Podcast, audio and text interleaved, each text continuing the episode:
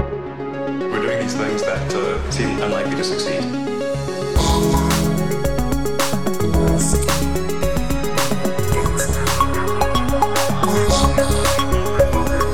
Hola a todos y bienvenidos a un nuevo episodio de Elon. Yo soy Matías Zavia. Alex, ¿cómo estás? Yo estoy estupendo.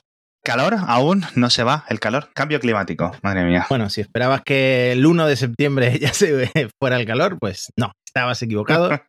Eh, lo que sí está pasando es el verano y este verano se ha cumplido un año del catastrófico tweet de los 420 dólares que le cambió la vida a Elon Musk y un poco también a Tesla, ¿no? Es que es. es eh, eh, yo me acuerdo porque sigo mucho periodista financiero y el día de la. eh, creo que fue el 8 de agosto. Todo el mundo estaba contando anécdotas de que dónde estaba cuando eh, llegó el tweet, qué estaba haciendo, si estaban en la redacción, si estaban fuera, si estaban de vacaciones. Y la gente contaba unas anécdotas. O sea, fue como el. el salvando las diferencias, obviamente. Como el 9 de septiembre. No, eh, perdón, como el 11 de septiembre de. Sí. entre ¿Dónde, comillas. ¿Dónde ¿no? estabas cuando ocurrió, no? Exacto. Y yo me acuerdo que normalmente todos los veranos escapo de Madrid porque hace mucho calor, me voy más al norte de España, hacia mi pueblo y tal, y estaba en el ordenador, un ordenador de sobremesa así, clunky, que tengo allí donde grabo los episodios cuando voy, etcétera. Estaba en Twitter, ¿cómo no? y lo vi en directo, vi el tweet aparecer en, en directo, no me enteré a través de las noticias, sino simplemente me apareció el tweet. Me quedé absolutamente tan loco porque era todo se estaba rumoreando todo esto de la compra de Arabia Saudí, ¿no? De este fondo, etcétera, eh, antes de que Arabia Saudí empezara a matar bueno, conocidos, periodistas críticos con el régimen, ¿no? Y mm, me río, pero no me debería reír. Y se pensaba, ¿no? Que iban a ser los saudíes los que iban a estar atentos. Entonces, eh, todo pasó en un momento de incredulidad, la gente empezó a volverse loca, muchos tweets por momento, ¿no? Es como con la presentación de un iPhone, que de repente tú, un Twitter se convierte como en Matrix y no hay nada, es todo muy en tiempo real. Caos. Yo recuerdo mucho caos. en muy pocos minutos. Eh, para el que no lo sepa, el tweet al que nos referimos, pues llegó después de la famosa crisis de producción de Tesla y un día Elon Musk eh, tuiteó, estoy pensando en privatizar Tesla cuando la acción llegue a 420 dólares, con financiación asegurada. Eso. Claro, la parte polémica es la, de la finan- es la de la financiación asegurada, porque no era verdad. O sea, eso es lo que tú dices de los saudíes, que, se, que parecía que iban a poner ahí el dinero para, para sacar de, de- de la bolsa a Tesla, pero Sí.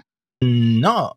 Y de hecho, su- suena todo a chiste, porque el 420, lo hemos comentado con anterioridad, el 420 es un número que en la jerga eh, se refieren a la hora a la que normalmente te fumas marihuana, ¿no? A las 4 y 20 de la tarde. Yo soy demasiado eh, eh, normie, demasiado fuera de la cultura urbana como para tener... O sea, sé que el 420 está relacionado con eso, pero nunca... O sea, no me ha dado por ni mirarlo en Wikipedia. Jamás. O sea, no, no sé. O sea, soy... Lo siento mucho. Nunca... lo- eh, siento si decepciono a los oyentes. Nunca he fumado marihuana. No sé si tú has fumado marihuana. No, no, mejor no nos metamos Bueno. en estos temas. La segunda temporada de Elon.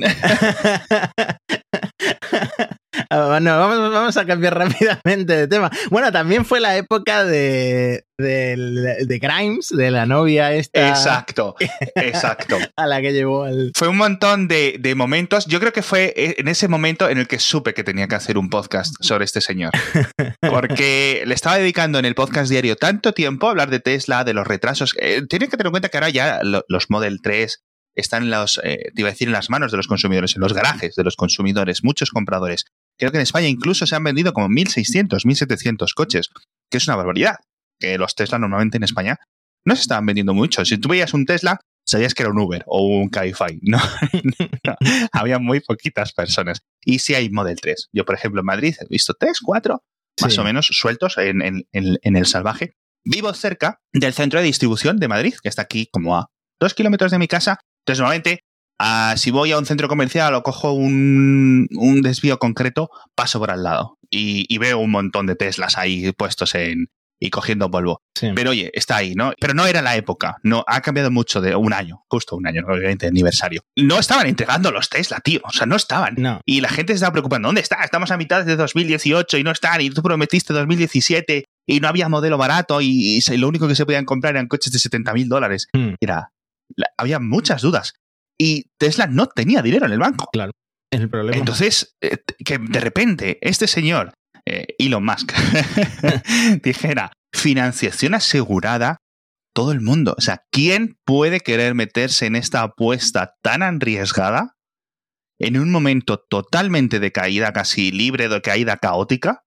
Porque uno de los principales eh, principios, eh, valga redundancia, del mercado económico es el de no coger un cuchillo mientras está cayendo, ¿no? Hmm. Entonces todo el mundo sospecharon y por las eh, habladorías de esas semanas del fondo saudí o de lo que sea, porque era en plan, mira, son los únicos capaces eh, de querer meterse en esta, en esta locura.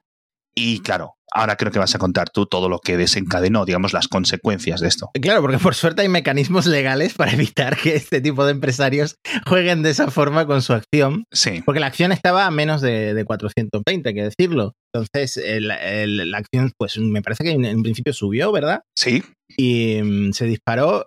Sale entonces la Comisión de Bolsa y Valores de Estados Unidos a eh, ver qué ha pasado aquí, porque luego se demostró que no había financiación de ningún fondo saudí. Eh, se demostró que él no había hablado con la junta de directores. O sea, él básicamente desde su casa, con el móvil, se sacó la chorra y lo puso. Literalmente, o sea, es que tú están las deposiciones, las puedes leer. Literalmente, él no, no pensé. la traducción es no pensé que fuera a liarla tanto. y él da una explicación, dice, ¿y la cifra cómo fue? Dice, hombre, me salía como 419 con algo, pero lo redondeé. Tío, Evidentemente, eh, aquí se, meti- se metieron las autoridades a hacer algo. Elon fue destituido como presidente de la junta de directiva de Tesla. De hecho, seguirá fuera de, de la presidencia durante tres años. Y metieron a una nueva presidenta que, de nuevo, el nombramiento fue polémico porque la mujer, Robin Den- Denholm, eh, ya llevaba años en la junta. Entonces es un poco como que no, no hubo un cambio real. Exacto. Luego también entró Larry Ellison, el, el CEO de Oracle, que también es amigo de Musk. Entonces, como que no ha habido un cambio real en la junta de Tesla, como que el- Musk sigue teniendo bastante control, por no decir, sigue teniendo el mismo control. Y, Yo creo que el control es absoluto, sí. y, pero ahí no acabó la cosa realmente, porque, bueno, si quieres, mencionamos la multa de 20 millones de dólares. Que, po- que podía haber sido mucho peor. Claro. O sea, todo, todo- las consecuencias que, que va a contar Matías podían haber sido catastróficas. Eh, no quizás tanto para Tesla, pero sí para el propio Elon. Y la imagen de Elon va muy asociada a Tesla. Es decir, una Tesla en la que no esté Elon, porque, yo qué sé, se caiga de un precipicio, le caiga un rayo, se vaya a otro planeta. Hmm. ¿No? Hmm. Mm, no es lo mismo. Bueno. Entonces, Es que, es que es- Elon es, como su sello de identidad, es ser sí, eh, el, el sinónimo de la empresa. Es- Tesla Exacto. es Elon, Elon es Tesla, ¿no? Al día de hoy incluso siguen eh, los vendedores en corto de, de Tesla siguen un poco, un poco enrabietados porque las consecuencias no fueran, fueran más. De hecho, siguen mirándole bien todos los tweets que pone para ver si esto lo ha tuiteado sin supervisación, no sé qué. Porque claro, ahora la, idea es que alguien tiene que supervisar los tweets, un abogado tiene que supervisar los tweets sobre Tesla de Elon. Eso hoy en día no se sabe si se está cumpliendo. A ver, el... Ah, yo creo que tú y yo sabemos que nadie está mirando nada. Elon pagó 20 millones de dólares. Bueno, Tesla pagó una multa de 20 millones de dólares. Luego Elon compró 20 millones en acciones para compensar la multa y acordó con eh, la SEC, la Comisión de Bolsa y Valores de Estados Unidos, que todos sus tweets sobre Tesla serían internamente revisados antes de publicarse. Salió otro tweet de estos bien de Elon, bien polémicos, en el que decía que en 2019 la producción anual de Tesla sería de 500.000 coches. ¿Vale? Ah, ya me acuerdo. Ahora, la predicción era realmente de 400.000. 100.000 coches menos. Se le fue el dedo. Entonces, esto rompía su acuerdo con la Comisión de, Ba- de- de Bolsa de Estados Unidos. Exacto. Entonces, Elon, eh, en el mismo hilo, tuiteó, puso otro tuit aclarando que se refería a que el ritmo anual a finales de 2019 será de 500.000 coches al año. ¿Sabes? Vale. De todas formas, esto le ha vuelto a llevar a los tribunales. Bueno, él está ahí en juicio con... eh, le han- han- digamos que la Comisión de Bolsa y Valores sigue muy atentamente los tweets de Musk y con este tuit en concreto le mm, pidieron a un juez, a un tribunal, que lo imputara por desacato, por no cumplir el acuerdo. Entonces, pues nada, no está claro que, como decimos, se esté cumpliendo o no se esté cumpliendo, pero eso fue lo que desencadenó el tweet. Sin embargo, las consecuencias fueron mucho más profundamente porque Tesla es una empresa muy diferente desde el tweet a hoy. Han pasado muchísimas cosas. La acción, para empezar, ha caído un 38%. Desde, desde el momento ese de agosto del año pasado hasta ahora, un 38%. Un 38%. Wow. Wow. Estaba pensando en lo de los 400.000 coches. Ahora creo que van al final es actualmente la cifra. Eh, es probable que se llegue a esta banda de los 360, 400.000 que dijo. No sé si se va a llegar. Eh, estas cosas eh, siempre son un poco más, pues, no hay mucha opinión que decir. Es, o se llega o no se llega, con lo cual no se puede especular. O se puede especular con si eres capaz de echarle dinero y de invertir ¿no? en, esa, en esa apuesta. Yo, como no tengo dinero para invertir en estas cosas, pues ni apuesto ni de mojo. Que llegan a 360, que es la barra mínima, pues bien por ello. Que no llegan, pues bueno, otro episodio en el que Elon se ha columpiado, ya ves tú, no otro más. bueno, pero también hay quien piensa que la acción pues está infravalorada porque Tesla ahora mismo está en números negros gracias a la venta a las ventas del Model 3. Lo comentabas tú antes, el, el, Model 3 se está vendiendo mucho más que el S y el X, lógicamente, es un coche más barato. Em, se, lo comentamos en un episodio anterior, el último trimestre se entregaron 95.000 coches de los cuales 77.550 fueron Model 3. O sea que una, tenemos un porcentaje muy, muy alto de Model 3 que se están vendiendo. Eh, eso es uno de los, de, los, de los cambios, que Tesla está en números negros a pesar de que la acción esté tan bajita. En principio, claro, todo esto es después de que así hicieran esta ampliación de capital entró esta, este extra, ¿no? Vamos a ver eh, cuánto aguanta este extra, porque obviamente eh, sí estamos en números negros, em, pero estás en niveles negros brutos. Es decir, cuando tienes en cuenta que estás tirando de este colchón de capital, se va agotando. Vamos a ver si eso, otra cifra preocupante en este escenario es que los modelos que se están vendiendo a partir ya del trimestre que acabó, que tenemos cifras y del, en principio entendemos, porque los, eh, estos datos son muy públicos por parte de las autoridades de múltiples países del mundo, ¿no? Los van publicando, incluso en el caso de Noruega o en eh, Países Bajos, etcétera, día a día puedes ver qué coches se han vendido, qué modelos, y se ve claramente que se están vendiendo muchos Model 3, efectivamente, no tantos como los dos primeros trimestres de 2019, pero la mayoría de los que se están vendiendo son el modelo más barato que se puede comprar, que es el, modelo Standard Plus, ¿no? Eso es preocupante porque ese modelo es mucho más barato, tiene márgenes mucho más preocupantes. Recordemos que el modelo estándar se ha eliminado a todos rasgos, es decir, no lo puedes comprar, porque si no la gente entiendo que lo estaría comprando y no estamos, eh, no está entrando en, Noruega, decirlo así. Y claro, eh, lo que significa eh, o lo que podría significar es que la, el grupo, el conjunto de personas que estaban dispuestos a pagar 80.000 euros, 70.000 euros a comprar un Model 3 más avanzado, se ha reducido o se ha gastado.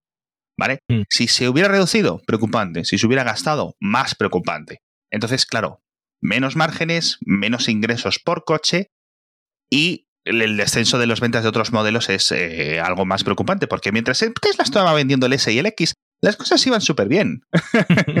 que es una de las cosas que los, los, muchos, algunos inversores, parte de los inversores, ¿vale? le echan en cara. Es decir, tío, estás vendiendo coches de 90.000 euros, ¿vale?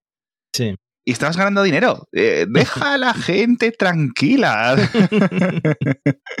no toques, ¿no? Si, si no está roto, no lo, no lo cambies. Y claro, entonces nos encontramos eh, modelos que aún son caros para lo que la gran población quiere. Tesla quiere ir hacia la gran población, pero no está preparada. De hecho, estamos viendo cómo eh, se disminuye su inversión en talleres, en centros de reparación, en centros de atención al cliente. Tienes el doble de coches ahora mismo eh, que hace un año en las carreteras. Eso significa más eh, intermitentes rotos, más ruedas pinchadas, más... Sí. Y estás bajando tu inversión. Eso es preocupante.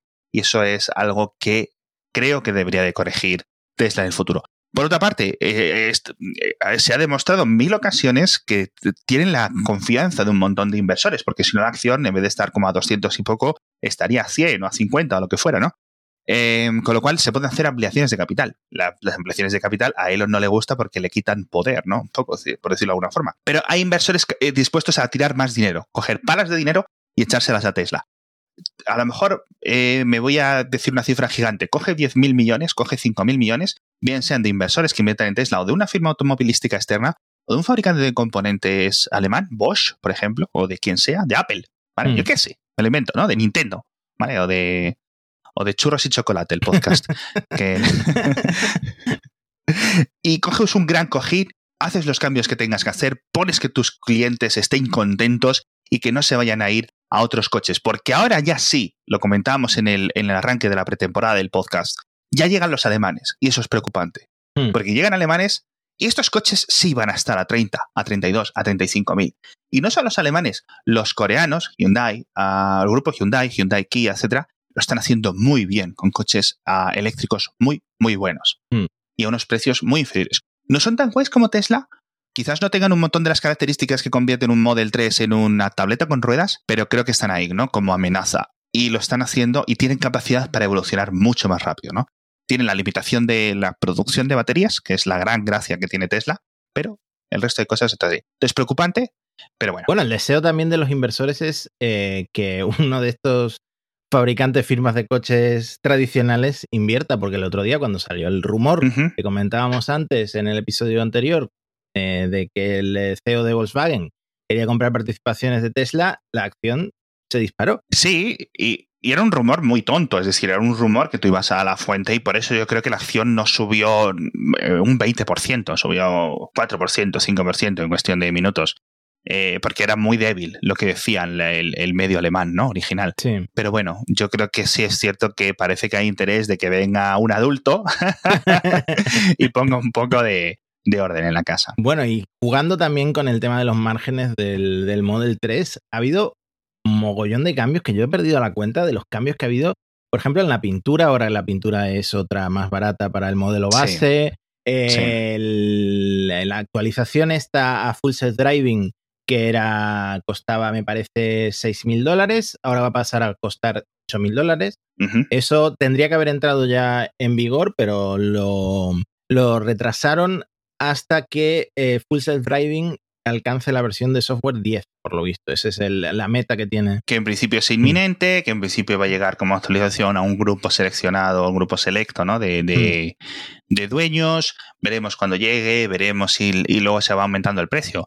Eh, una cosa que ha dicho Elon Musk que tiene toda la lógica del mundo es que el, la posibilidad de tener el autopilot completo que se vaya actualizando, etcétera, debería de encarecerse con el paso del tiempo. Es decir, hoy son 6.400 euros quizás en el futuro sean 10.000 euros y en el hmm. siguiente 15.000, porque da más cosas, da más cosas. No, no tiene sentido que Tesla regale elementos de software, ¿no? Al no ser que sea por una promoción o algo así. Pero espera un segundo, Matías, porque ahora que estamos hablando de autopilot, de todas estas mejoras de inteligencia artificial, tenemos que hablar del patrocinador de Elon de esta semana, que es el podcast Perspectiva, que está producido por Microsoft y hablan de inteligencia artificial, de un montón de cosas de inteligencia artificial. Traen expertos, les preguntan, les hacen entrevistas muy interesantes y puedes escucharlo en los enlaces que te dejo en las notas del episodio o en buscando Perspectiva, tal cual en tu cliente de podcast favorito. Así que, dicho esto, vamos a seguir con el episodio. Recordemos que la promesa, otra de las grandes polémicas que ha habido desde el tweet, es que eh, cuando el Tesla,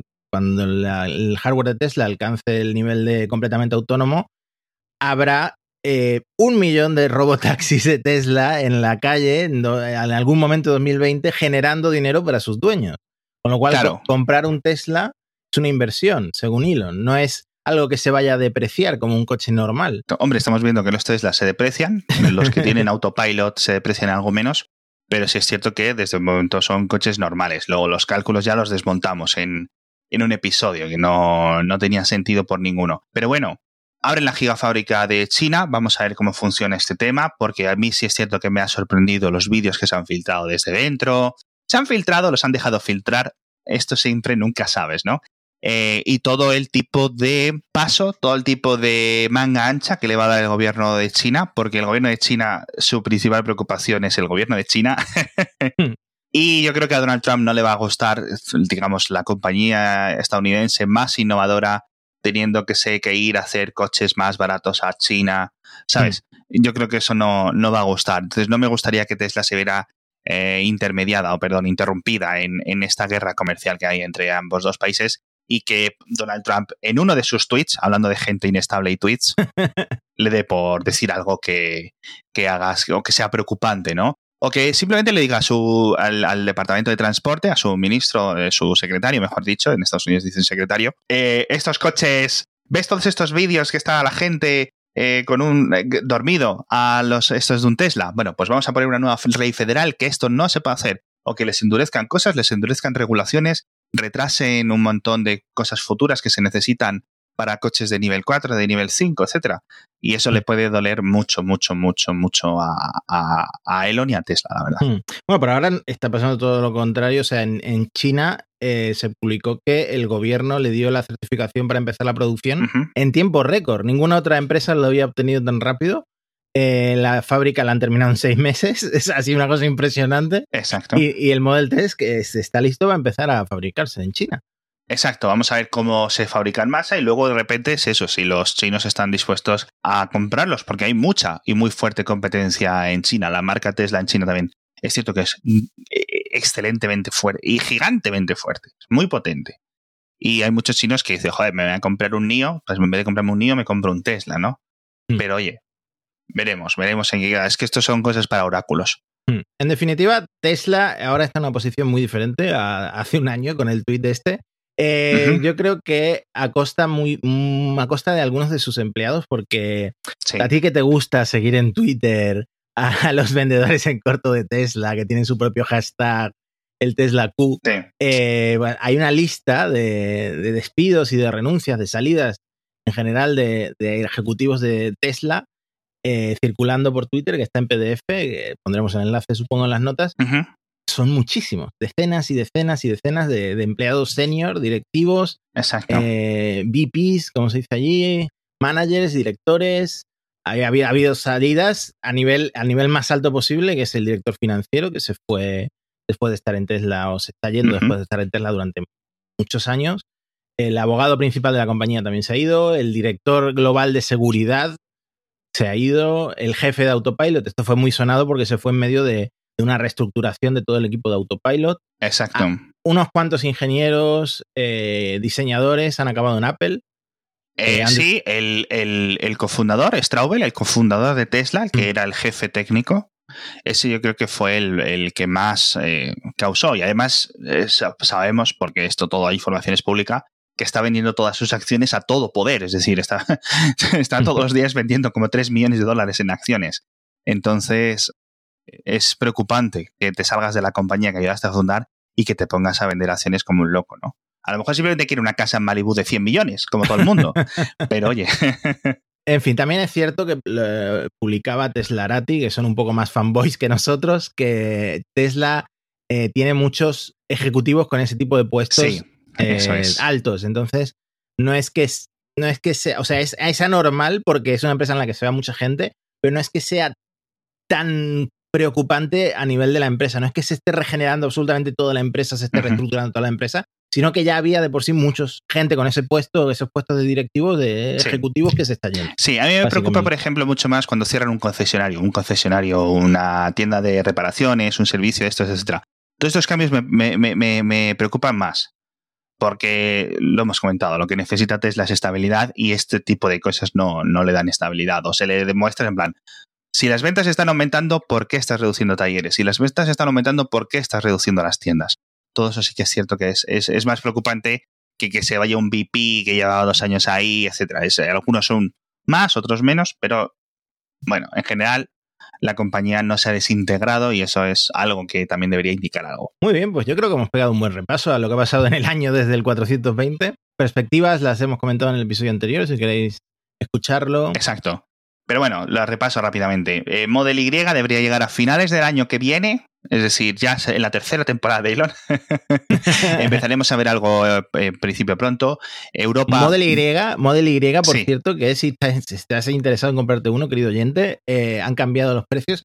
Sale mejor, sale mejor ahora el precio porque han subido el modelo básico, pero han bajado el resto. Así que si Ajá. querías uno de gama más alta, Eh, por otro lado, el Model 3 ha subido mil dólares el modelo Performance. O sea, Sí. esos son los precios que han cambiado este verano. Eso es.